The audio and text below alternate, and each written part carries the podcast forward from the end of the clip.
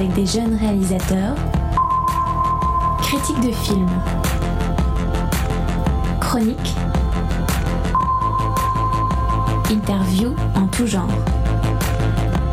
Le sous-marin s'installe au centre des congrès d'Angers du 20 au 24 janvier pour le festival Premier Plan.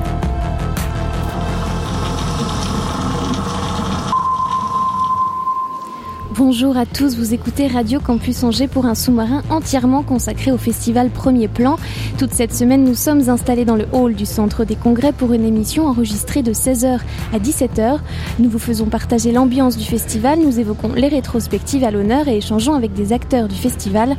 Toute cette semaine donc, nous réunissons nos forces avec les équipes du sous-marin, de Cinequanon et d'Artichaut. Je suis contente de partager les micros avec Thibaut, Martin et Gwen. Bonjour à vous. Bonjour. Le festival Premier Plan, c'est donc l'événement cinéma à Angers, une compétition de premiers cours et de premiers longs métrages de réalisateurs européens, six hommages et rétrospectives, des expositions, des lectures de scénarios, un partenariat avec le Beijing First Film Festival, des tables rondes, au total dix jours remplis de septième art. Et pour ce dernier sous-marin au centre des congrès, nous sommes ravis d'accueillir sur notre plateau Denis Podalides. Bonjour. Bonjour. Et merci beaucoup d'avoir accepté l'invitation de Radio Campus Angers. Merci. Denis Podalides, on, on, ne vous présente plus, mais je vais quand même dire quelques mots. Euh, vous êtes comédien de théâtre et de cinéma, sociétaire de la comédie française, metteur en scène. Vous écrivez également, puisque vous venez de sortir votre nouveau livre, Fuir Pénélope. Et vous êtes le quatrième invité du Nouveau Théâtre d'Angers en partenariat avec le festival Premier Plan. Cette semaine, donc, le festival vous consacre une rétrospective et vous jouez jusqu'à ce soir le cas Jekyll au quai. Première question, qu'est-ce que ça représente pour vous d'être à l'honneur à Angers cette semaine pendant ce festival? Bah, Vous dites le mot, euh, honneur, c'est un honneur et que je reçois avec toute la gratitude euh, et toute l'émotion euh, que je peux éprouver. Euh, c'est un festival qui m'est très cher parce que j'y suis venu il y a longtemps lire plusieurs scénarios, j'ai dû le faire trois fois. La dernière fois c'était pour un, un scénario non tourné d'Alain Renet. J'étais venu avec mon frère Bruno. Et puis en plus, là, euh, alors je suis mis particulièrement à l'honneur avec des films qui me sont extrêmement chers, euh, que nous avons choisi avec Claude-Éric Poirot. Et puis en plus, euh, je joue au théâtre le soir, donc j'ai mes deux casquettes. Et à l'occasion aussi de la sortie d'un livre, donc je ne peux pas demander mieux. En quoi votre travail au cinéma et au théâtre se nourrissent l'un et l'autre? C'est à la fois deux expériences particulières, différentes, et elles se nouent très bien. Je, ne fais pas exactement, je théorise pas du tout la différence.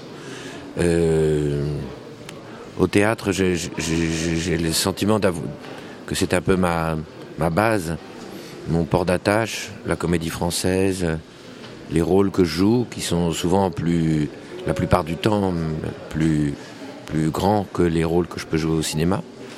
Euh, c'est curieux parce que je crois que j'ai tourné beaucoup plus de films que je n'ai joué de pièces.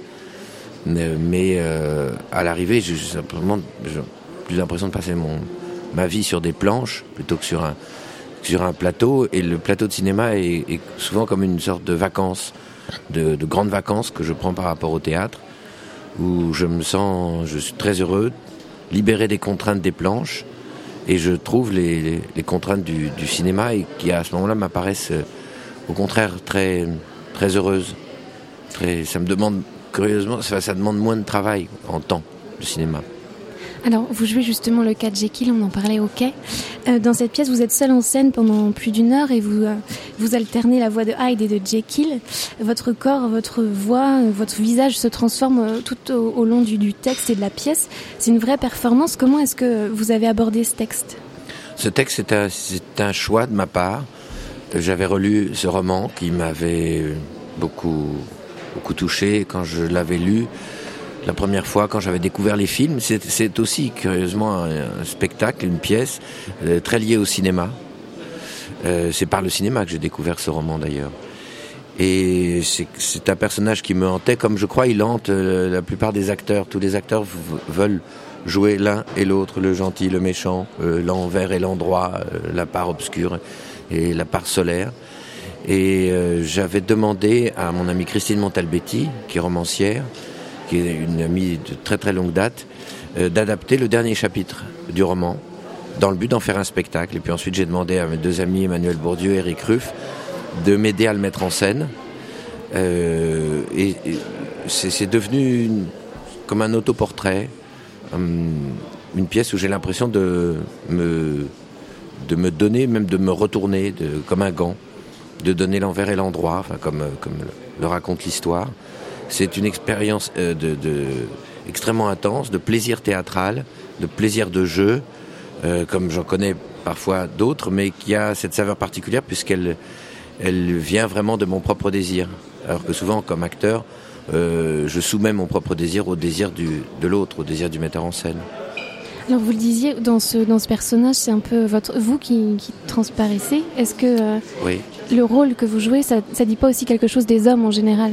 Cette ah bah, dualité Oui, j'espère que tout le monde s'y retrouve. D'ailleurs, le texte est écrit de façon à faire partager l'expérience de Jekyll, la métamorphose en Hyde, de la faire partager aux spectateurs, qu'ils puissent l'éprouver pratiquement dans le temps même de la représentation. C'est un, jeu proposé aux spectateurs.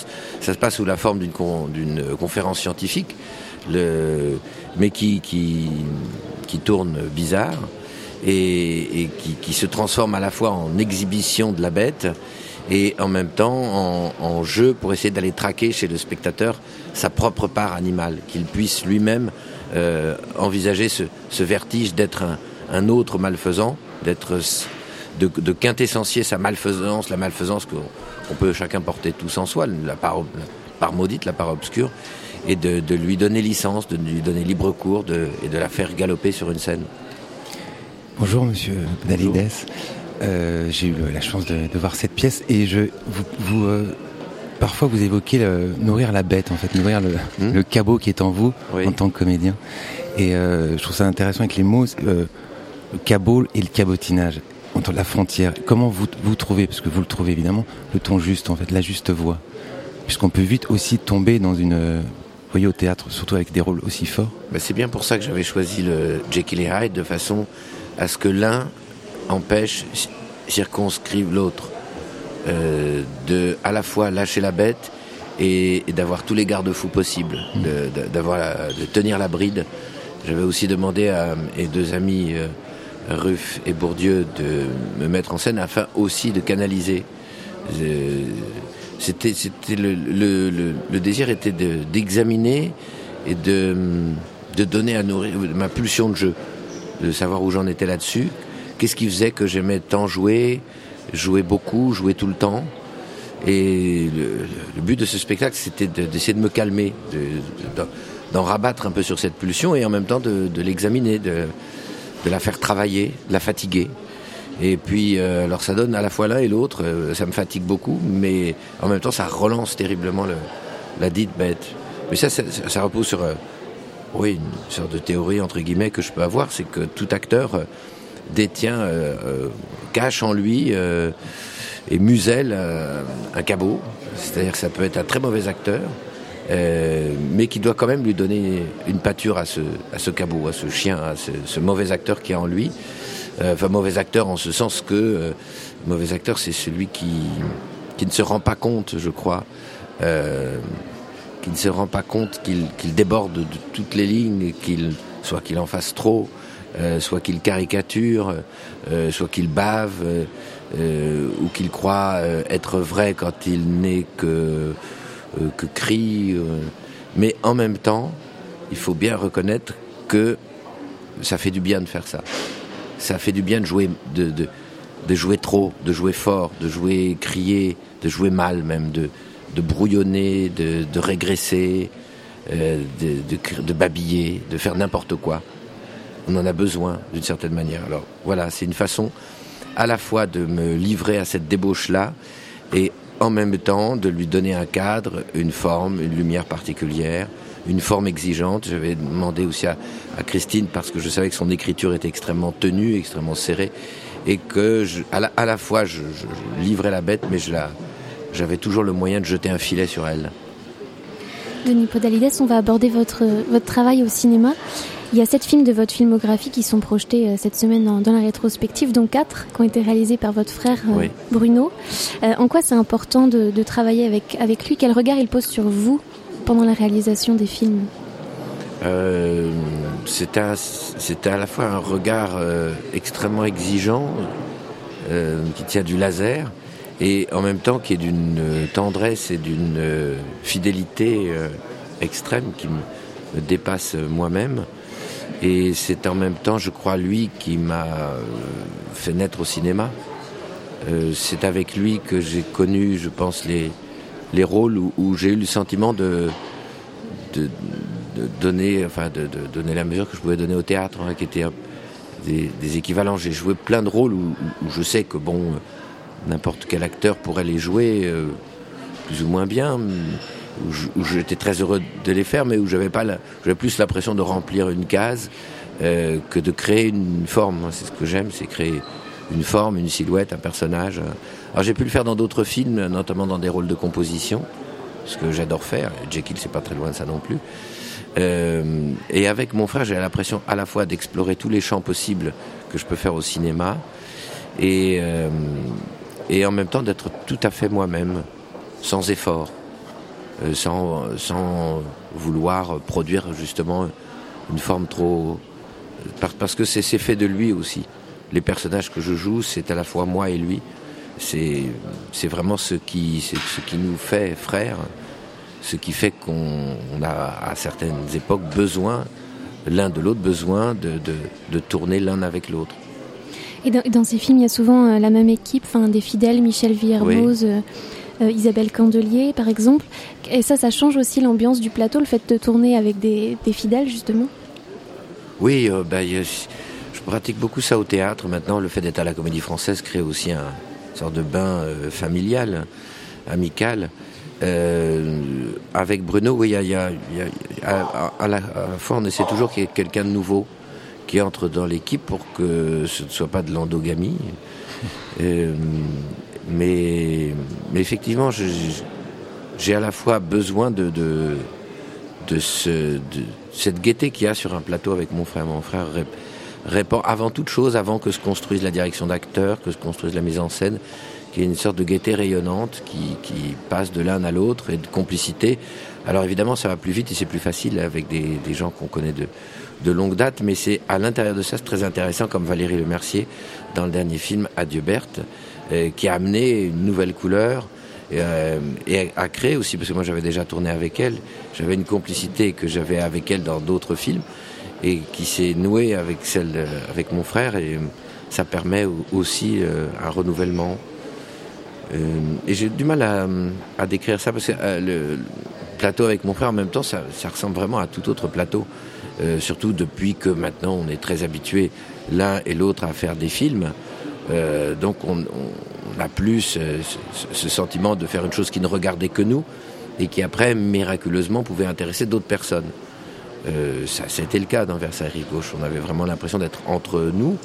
Euh, c'était des amis du conservatoire, Isabelle, Michel, euh, Philippe Huchon et Bernard Lévy.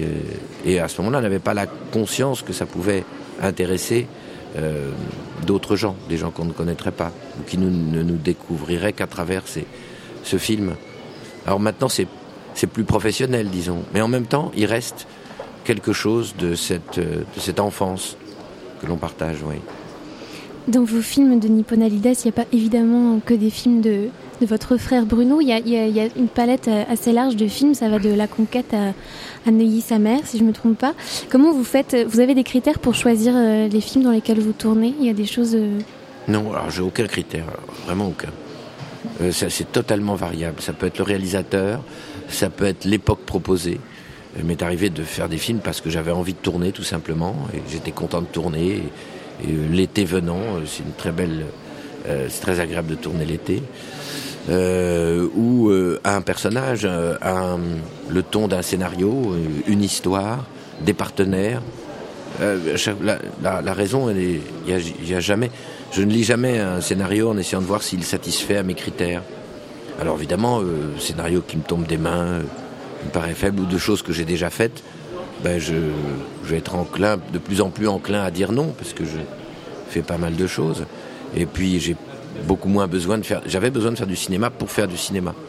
D'abord parce que dans les premiers films, j'avais un trac terrible. Le cinéma n'était pas du tout naturel. Il y a des, acteurs comme ça que la caméra vient prendre. Au détour, vient saisir leur inconscient, saisir la, carnation de peau, ils se donnent. Euh, on, on, appelait ça ce que la caméra aime. Et euh, j'avais pas du tout ce sentiment-là. Moi, j'avais l'impression que la caméra m'aimait pas du tout, ou que moi, je n'aimais pas du tout ça. J'étais très fâché avec. Dès que la caméra se rapprochait, les plans rapprochés me faisaient très peur. Euh, plus la caméra était loin et, donc dans des plans d'ensemble et plus dans le jeu je me donnais curieusement. Et euh, souvent le réalisateur me disait mais c'est un plan d'ensemble ça c'est le master on va pas euh, moi j'avais tout donné dans le master et après dans des gros plans j'avais l'impression de, de fabriquer de m'exhiber. Enfin c'était quelque chose qui m'était très dérangeant. Et je ne sais plus si ça répond à votre question, ça si j'ai dérivé. Ça répond à la question, vous avez dérivé, mais c'était très intéressant. Euh, en revisitant les films que, qui sont projetés cette semaine, je ne sais pas si vous avez le temps de les voir euh, lors des projections, mais est-ce qu'il y a des personnages que, avec du recul, vous auriez joué différemment? Ah, sûrement. Alors c'est pour ça aussi que je ne regarde pas les films d'ailleurs, parce que là vous pouvez plus rien faire. Et donc vous vous retrouvez avec une impression euh, inutile et blessante, auto-blessante. Donc j'évite j'évite de revoir certains films, oui. Ou alors quelquefois par curiosité, euh, je tombe dessus. Mais généralement, je... c'est un exercice que j'aime pas faire, sauf dans des films dont je suis à peu près vraiment content. J'aimerais revenir sur votre, euh, présence au monde et même en tant que comédien. Je m'en excuse, je suis au tout début de votre livre sur euh. On rappelle au Mercure de France. Et il y a, y, a, y a, quelque chose qui me, qui me tarote, l'indécision.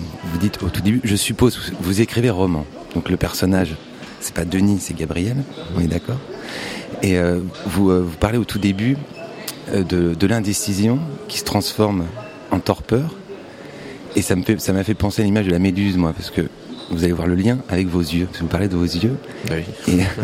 Est-ce que c'est quelque chose que, qui vous suit encore, ça, cette, ce, c'est constitutif de vous, cette, je pense que c'était quelque chose qui me taraudait euh, très fortement, violemment. Euh, à l'époque où est situé le roman, quand je sortais du conservatoire, euh, jeune acteur sans aucune expérience.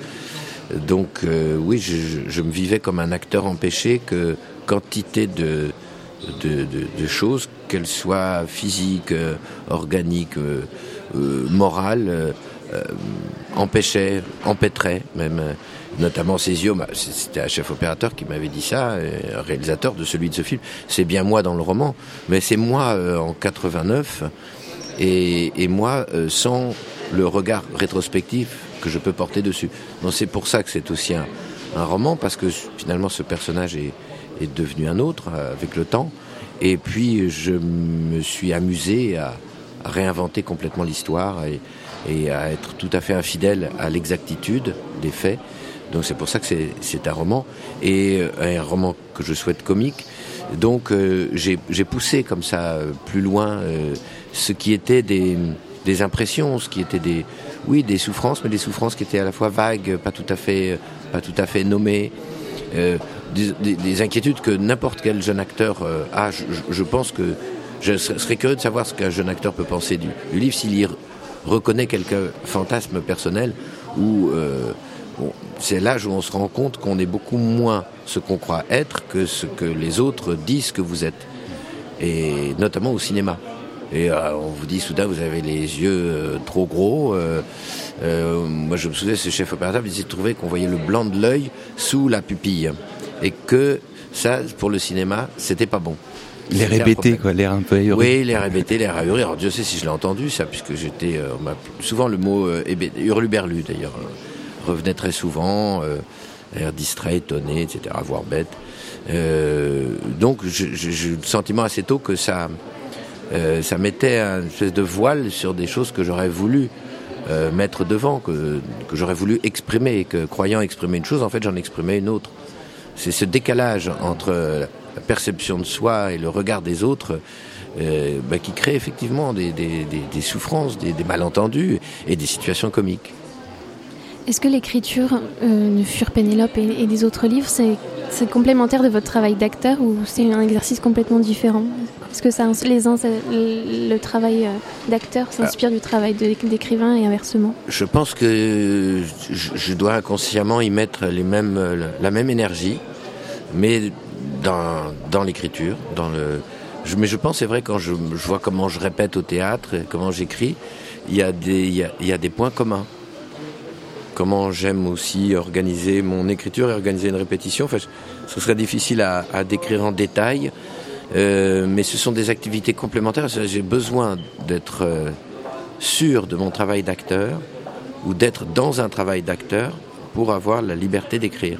Par exemple, j'arrive pas à écrire si je suis euh, chez moi sans que je sois balisé par une, une représentation à venir.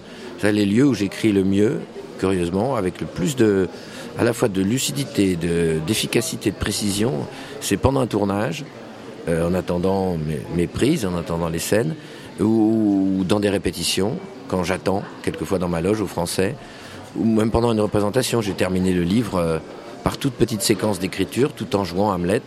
Je, savais que j'avais 10 euh, minutes, 10 minutes pour une phrase, euh, ça, pouvait suffire pour avancer, pour dénouer un paragraphe. Donc c'est très très lié à ma vie d'acteur et en même temps évidemment c'est quand même très très c'est très très différent. Mais ça répond à un très vieux désir que j'avais. Enfin c'est une, sorte de, pulsion d'écriture que j'ai toujours eue. Et, d'ailleurs quand je voulais jouer au départ, je voulais jouer ce que j'écrivais. Justement, hier, vous dédicaciez ce livre juste derrière nous à la même heure, la librairie Contact. Et quel rapport vous entretenez avec le public qui vient vous voir? Quels sont les, retours qu'on vous fait? Ah ben, euh, sur le roman, euh, là il est écrit depuis peu de temps, euh, enfin il est publié depuis peu de temps, donc ça a l'air très sympathique, l'accueil qui m'est réservé est plutôt bon, il me semble, dans la critique, dans le public, mais j'ai pas encore eu, sinon de proches, des retours.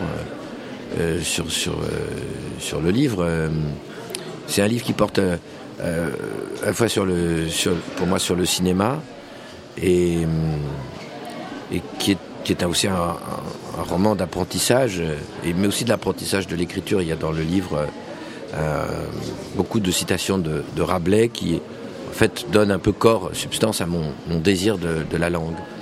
Oui, puis aussi sur. Enfin, moi, j'avoue que je m'y suis un peu reconnu dans cette, dans cette scène où euh, première rupture. Oui. C'est, euh, je pense que enfin, il y a pas mal de garçons quand même qui pourraient se reconnaître dans cette, cet égoïsme et cette. Euh, oui, oui, je pense que c'est une situation qui est très. je, ne prétends pas du tout d'ailleurs avoir une, dans cette expérience, cet échec amoureux, avoir une expérience tout à fait particulière. Au contraire, j'ai l'impression qu'elle est qu'elle est presque normale, presque un passage obligé, notamment de ce moment de, de, 25 ans euh, le besoin de protection pour la jeune fille et l'égoïsme. Euh, oui, oui, oui, oui c'est d'être amoureux mais mal aimant. Euh, et le, le, le, voyage qu'occasionne ce film, c'est aussi un voyage pour essayer d'en finir avec cette, cette immaturité amoureuse. même si d'ailleurs dans le roman ça, ça ne finit pas, en fait ça relance complètement l'immaturité. qui est un vaste thème d'ailleurs. Mais Avant de, vous laisser partir, parce que vous avez un emploi du temps très chargé, j'aimerais qu'on évoque euh, assez rapidement votre actualité. Vous mettez en scène euh, les méfaits du tabac au Bouffe du Nord. Euh, vous avez tourné avec pour la télé avec Arnaud Desplechin, et puis il y a plusieurs films qui vont sortir au mois de, enfin, au mois de mai, il y a Libre et Assoupi, et au mois de juin, Sous les jupes des filles. Est-ce que j'oublie quelque chose pour cette année 2014 Sous les jupes des filles, je suis pas dedans. C'est un film euh, dans lequel, oui, alors, je sais pas, je trouve mon nom partout. Euh, c'est un film dans lequel je devais. oui, oui, ça c'est vraiment. Mais je suis pas dans le film. Bon, on vous voit partout, on ne prête corrige, monsieur Podalides. Euh, non, non, les autres projets sont vrais, mais, mais, mais pas celui-là. Enfin, c'est un film d'Audrey Dana dans lequel je devais jouer un moment, puis finalement, je n'ai pas tourné dedans. Alors, les, les autres projets que j'aurais pu oublier pour 2014, puisque vous avez En fait, le, les, méfaits du tabac, euh, c'est un spectacle très court pour Michel Robin et trois musiciennes, que je répète assez peu, en fait, parce que c'est un, spectacle que Michel Robin m'a demandé de, mettre en scène, mais euh, sous la forme d'un regard amical. Et en revanche, je mets en scène Lucrèce Borgia de Victor Hugo, euh, pour le 24 mai à la salle Richelieu de la Comédie Française. Et ça, c'est un gros morceau. En fait, à vrai dire, s'il y a un gros morceau, c'est celui-là. Mis en scène par Par moi. Par vous Non, c'est moi. Moi, je mets en scène, mais je ne jouerai pas dedans. Vous ne, vous ne jouez pas dedans Non. Mais vous avez, euh, vous n'avez pas un projet avec euh, un ami ici, en juin Non Dites. Frédéric Belli-Garcia Si, si, si, si, si, mais ça c'est à la... On répète en juin et juillet et c'est à la rentrée euh, au Théâtre du Vieux-Colombier avec la Comédie Française Trahison de Pinter que j'espère euh, on viendra jouer euh, ici, euh, sans doute dans la foulée, mais ça c'est pas encore, c'est pas encore fait. Mais c'est avec Frédéric Belgarcia que les auditeurs connaissent. Exactement, c'est avec Frédéric, oui, qui est un vieil ami et, et qui avait inauguré le, le, théâtre, le quai, avec une pièce que nous avions co-mise en scène, le, mental, de l'équipe. De l'équipe, c'était très drôle parce que c'était un match de foot et avec des commentateurs, avec des. Voilà, très drôle voilà, Merci beaucoup Denis Podalides d'avoir accepté notre Merci invitation beaucoup. et très bonne fin de festival. Merci beaucoup. Merci.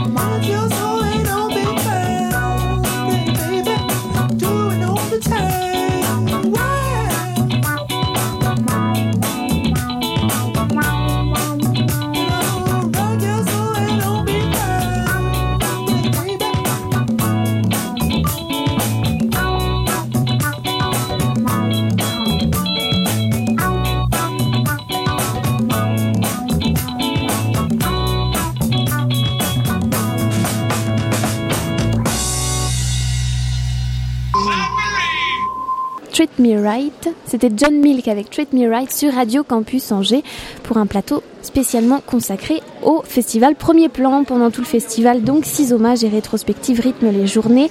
L'équipe de Cinequanon se propose chaque jour de s'arrêter sur l'une d'entre elles. La dernière aujourd'hui, ce sera donc Robert Bresson. Et ce sera toi, Martin, qui va nous présenter Robert Bresson. Oui, seul, malheureusement. Thibaut n'est pas avec nous, ce, euh, pas ce soir, mais cet après-midi. Alors, Robert Bresson, très intéressant comme cinéaste, et euh, je pense euh, un des plus euh, inattendu en fait euh, au niveau du cinéma, euh, déjà pour son époque très innovateur, euh, puisqu'il apporte un concept totalement différent. On parlera pas de cinéma, mais de cinématographe. Et en cela, il s'explique lui-même très rarement généralement parce qu'on le voit très peu en fait il fait peu d'interviews il parle très peu de, de son travail sauf dans le seul livre qu'il écrit donc c'est des notes sur le cinématographe alors qu'est-ce que le cinématographe pour lui? Le cinématographe c'est en fait euh, un moyen de création qui est en fait en opposition au cinéma qui est un moyen de reproduction en fait de ce qu'il appellera le théâtre photographié. Et c'est vrai qu'on le ressent énormément dans dans ses réalisations notamment pour ce que j'ai vu en tout cas le procès de Jeanne d'Arc ou encore Pickpocket où le, ça peut apparaître comme un cinéma austère comme tu le disais tout à l'heure Antoine en, off mais c'est aussi une volonté de ne pas euh, surjouer, de laisser les choses se faire euh, et de pas rajouter de fioritures, pas rajouter de, de, de détails qui pourraient être en trop. Euh, il faut aller à l'essentiel.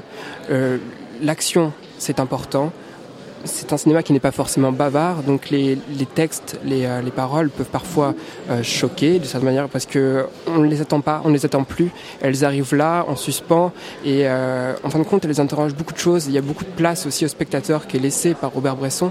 C'est ça qui est hyper intéressant. Par exemple, tout, tout ce que font les, ce qu'il va appeler les modèles, parce que ce ne sont pas des acteurs, ce sont des non professionnels.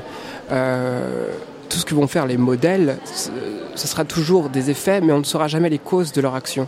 Et c'est une volonté, euh, c'est une volonté de Robert Bresson à nous laisser complètement dans la dans l'aspect euh, mystérieux du cinéma et toute l'imagination qu'on pourrait euh, qu'on pourrait donc engrainer et créer.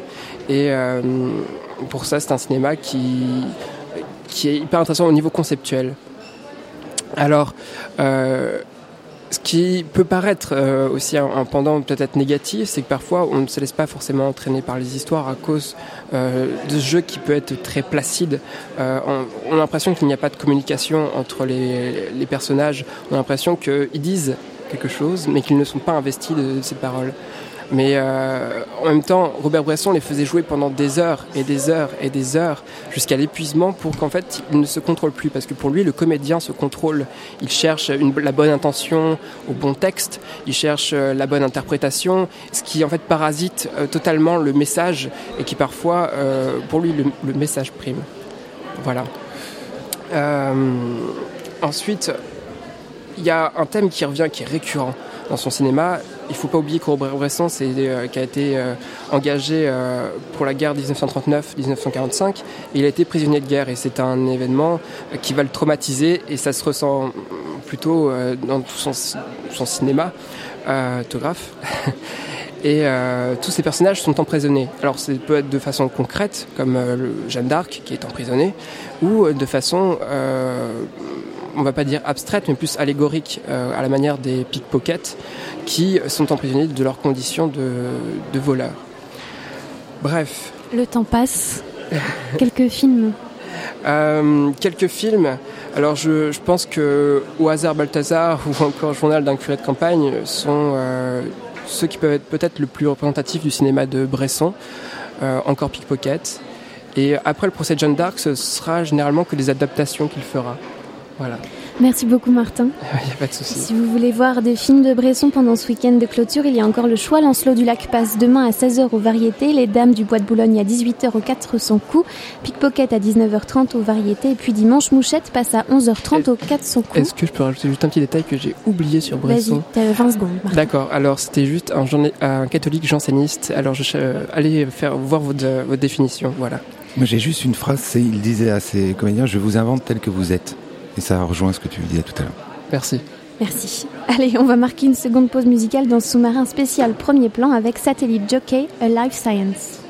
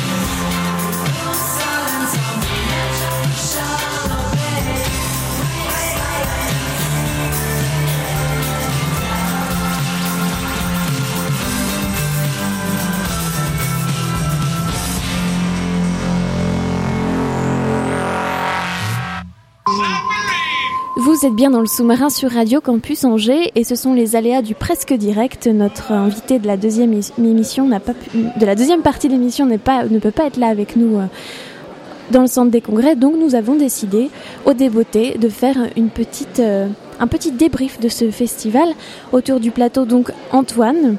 Salut. Salut. Martin, resalut. Et Gwen. Salut. Salut. Alors, eh ben c'est parti, je vous laisse la parole. Qu'est-ce, que, euh, qui vous a marqué dans ce festival? Antoine, tu voulais euh, parler de Zelig. Bah écoute, euh, c'est pas que je voulais, mais, mais disons, parlons-en. Zelig, c'est le seul film que j'ai pu voir, parce que c'est vrai qu'on était très occupés cette semaine avec Radio Campus. Zelig, un film de Woody Allen, qui est sorti dans les années 70, et que j'avais pas vu, alors que pourtant j'aime beaucoup Woody Allen, et bizarrement j'en avais non seulement pas vu, mais peu entendu parler. Il a été projeté dans le cadre de la rétrospective Métamorphose, la Métamorphose, puisque ça raconte l'histoire d'un homme qui a tellement peu de personnalité qu'il prend la personnalité de celui qui est en face de lui en fait. S'il est avec un Mexicain, il va, avoir, il va se transformer en Mexicain. S'il est avec une femme, il va devenir efféminé, etc. etc. Euh, il devient docteur à un moment, par exemple, quand il fait sa psychanalyse. Donc c'est impossible de parler avec lui. Et euh, c'est un faux documentaire en fait qui raconte euh, l'histoire de ce personnage comme s'il avait vraiment existé dans les années 20. C'est filmé avec des, on voit des, coupes, des fausses coupures de journaux, des faux extraits documentaires. et pour ceux qui ont vu par exemple des séries comme Arrested Development, des choses comme ça qui sont assez modernes, en fait, on se rend compte que Woody Allen avait déjà bien des années avant. Ou le caméléon avec Jarod ou le caméléon, euh, que Woody Allen avait déjà pensé à ce concept de faux documentaire, même s'il y en a d'autres qui l'ont fait avant lui et après lui. Et, euh, c'est vraiment très moderne. Moi, j'ai pris mon pied au cinéma. En plus, le fait que ce soit projeté dans la salle euh, des variétés, qui est très années 20 justement, ça avait un charme particulier. Il a beaucoup travaillé aussi sur l'image qui est volontairement très crade.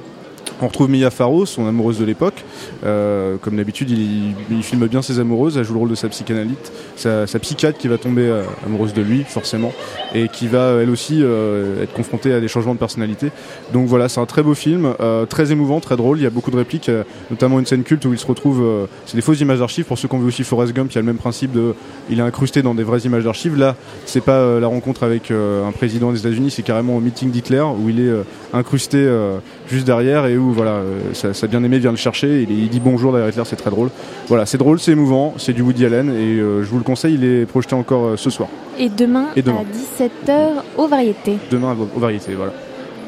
Gwen, un petit mot sur euh, les temps forts du festival? Bah, Moi, ça va être c'est surtout par le par le truchement des rencontres en fait, parce que j'ai pas j'ai pas trop le temps de sauver des films. Puis j'avoue que j'en vois toute l'année, donc je suis un peu flemmard en fait pour mon premier plan de m'enfermer parce que je voilà j'y vais souvent. Donc c'est surtout moi ça me ça me permet surtout le, d'être journaliste permet de faire des rencontres et d'interviewer des gens. Et euh, il y a quand même deux trois euh, deux trois rencontres qui ont été fortes pour moi. C'est euh, Jean-Yves Anglade.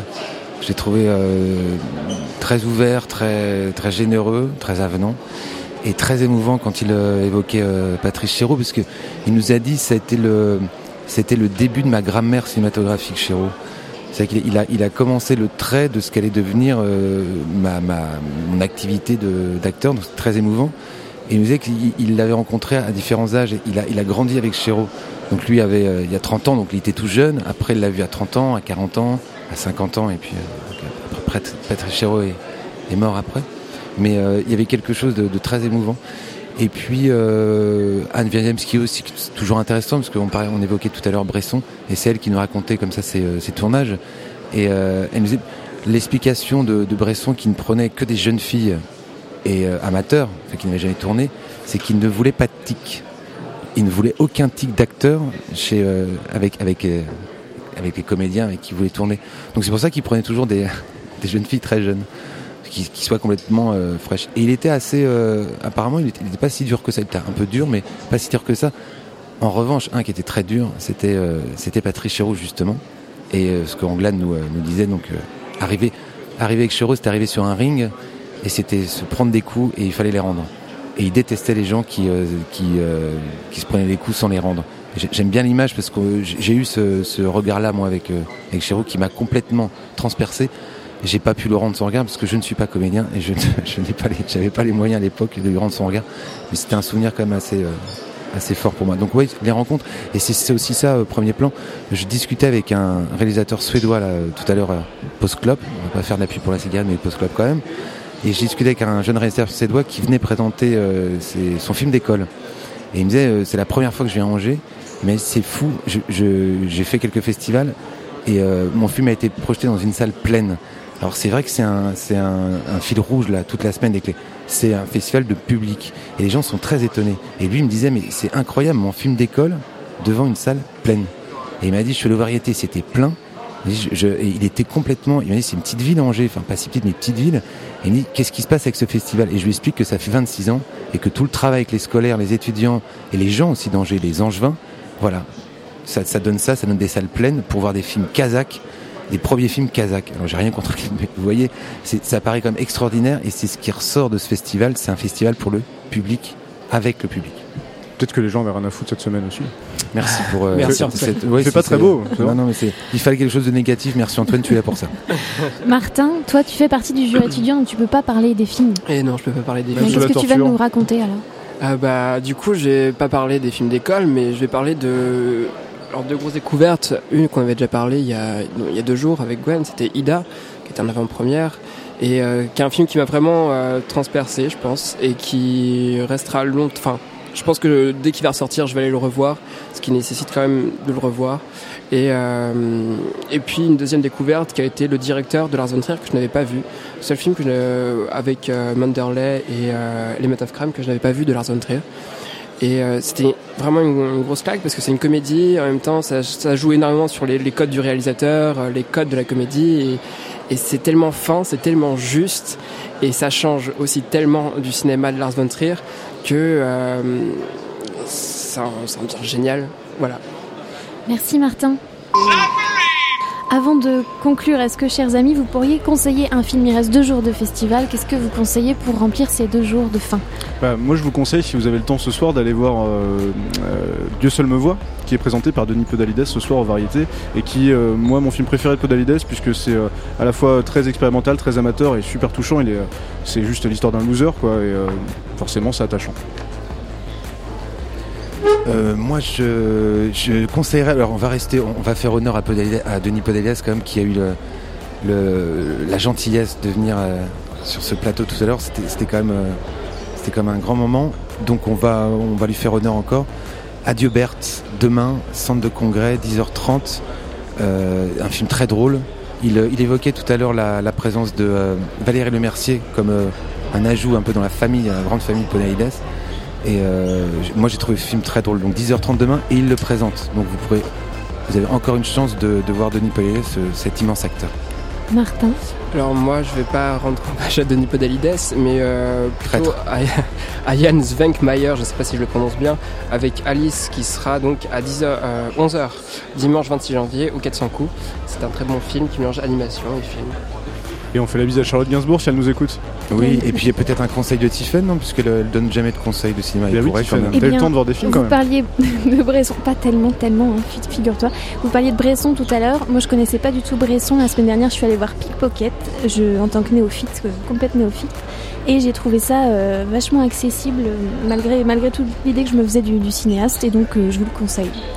Voilà, ce sera mon conseil de la semaine. Il est temps pour nous de lâcher l'immersion au centre des congrès. À la technique, toute cette semaine, c'était David. Et derrière les micros se sont succédés Thibaut, Martin, Antoine, Thomas, Gwen et Antoine à nouveau. Merci à vous. Merci également à l'équipe du festival Premier Plan d'avoir permis la réalisation de ce plateau. On espère avoir réussi à vous faire partager un peu de ces dix jours où que vous, où que vous nous écoutiez. On se retrouve lundi à 19h pour un sous-marin de retour au bocal. Très bonne soirée, très bon week-end, très bonne fin de festival. Merci à vous. Et Bisous.